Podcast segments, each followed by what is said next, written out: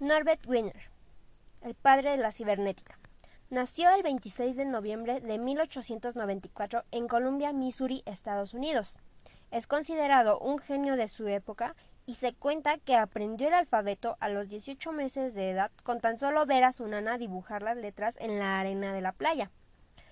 Su educación comenzó en el sector público, hasta que su padre se hizo cargo personalmente durante un periodo de tiempo hasta que recibió la propuesta de traducir las obras de Tolstoy, lo que llevó a Norbert a reanudar sus estudios en el sector público.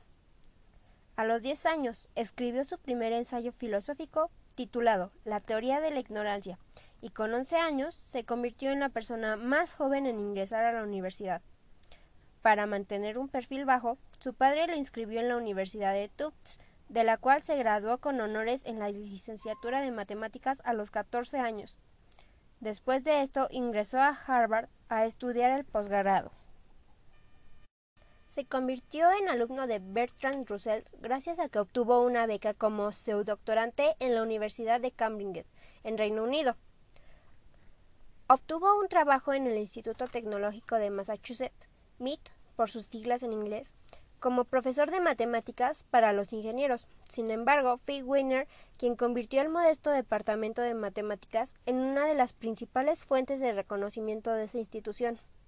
Ya asentado su puesto en el MIT, contrajo matrimonio arreglado por sus padres con Margaret.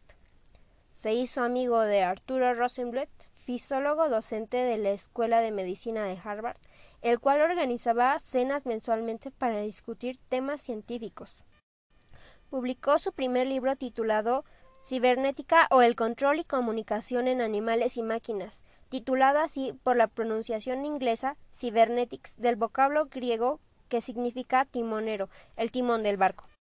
A partir de esto comenzó su ascenso a celebridad y en 1951 la UNAM le otorgó un doctorado honoris causa por su trabajo.